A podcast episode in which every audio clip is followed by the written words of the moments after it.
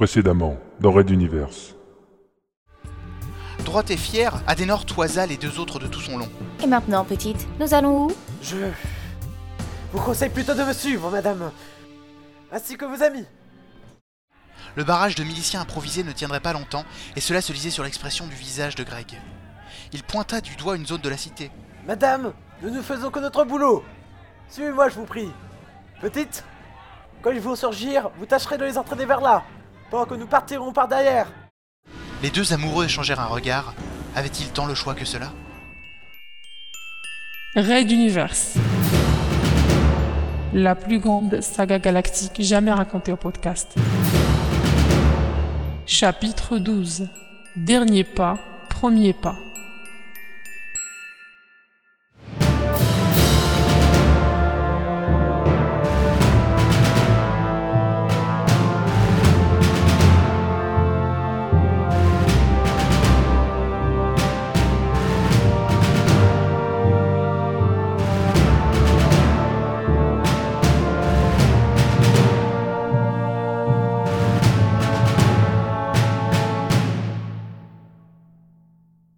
Sixième épisode.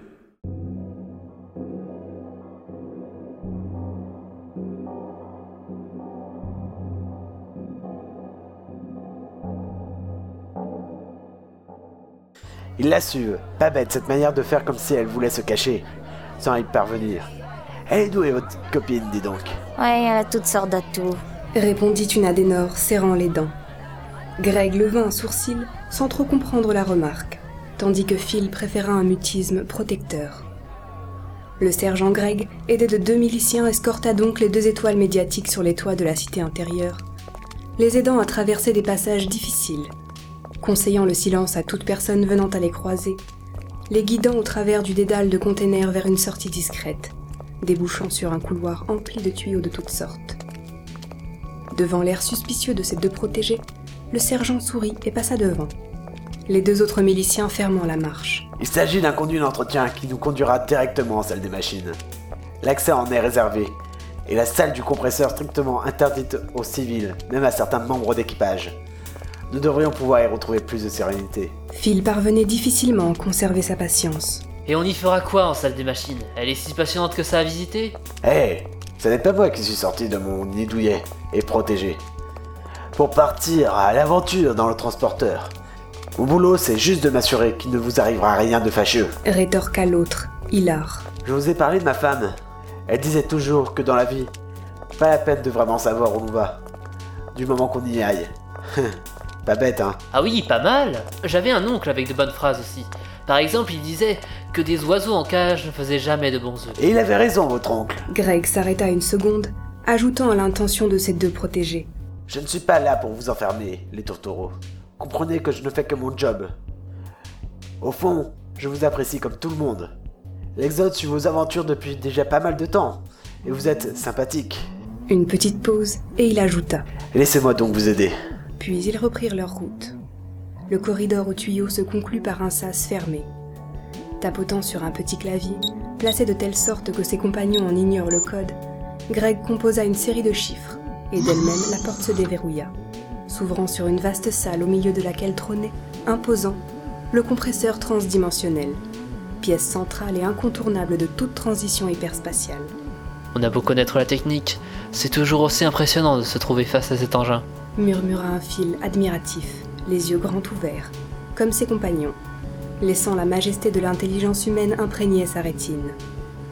L'ensemble ressemblait à un gros scarabée où les pattes seraient d'imposants tuyaux souples, vecteurs de solutions à base de lithium.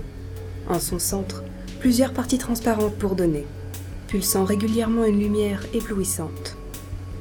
De nombreux techniciens vaquaient et surveillaient le monstre, consultant cadrans, moniteurs ou pads portables. Vous savez que j'ai un diplôme en ingénierie multispatiale Indiqua le sergent à l'intention de son petit groupe. Mais étonnamment, toutes les places étaient prises quand je suis monté à bord. Alors bon, comme mon père était militaire, on m'a proposé un boulot de milicien. Le lieu était bien plus calme, et Phil sentait retomber la pression de sa méfiance envers le sergent. Mieux, aurait-il trouvé un compagnon d'armes? Vous avez déjà servi à bord de vaisseau alors? Ouais, comme vous, feel good. Et puis j'ai arrêté, après m'être marié. Ma femme et moi-même désirions un enfant. Vous comprenez quoi Et elle est morte comment? Intervint Adenor, raidissant le sergent et outrant Phil. Chérie? Laissez. Elle a raison. Oui, madame. Elle n'est plus de ce monde. Ça doit se lire toujours un peu sur mon visage. C'est cela. Puis il reprit sa marche en direction d'un des angles de la pièce. Contournant un énorme pipeline, il déclina son identité aux quelques gardes sillonnant la zone, puis poursuivit son chemin, ouvrant toujours la voie. Elle travaille dans la communication. Pour un homme d'affaires un peu trop proche de gens peu recommandables. Des truands du genre mafia. Vous voyez Et un jour, elle a été prise dans un attentat. Et elle a laissé sa fille. Elle. Il s'arrêta, puis dessina un faux sourire sur son visage, ajoutant Mais je ne vais pas raconter mes malheurs, n'est-ce pas? Allez, venez, nous approchons. Phil posa sa main sur l'épaule du sergent, compatissant. J'ai également perdu ma première épouse, Greg. Dans des circonstances complexes et douloureuses. Je suis désolé pour votre femme. Le sergent ne répondit pas, s'abaissant sous plusieurs tuyaux et câbles de toutes sortes, un peu trop bas. Adenor intervint. Par simple curiosité, Greg, vous nous conduisez où? Pas très loin, vous y serez en sécurité. Faites-moi confiance. Et le petit groupe continua de s'enfoncer dans les entrailles en arrière de la formidable machinerie.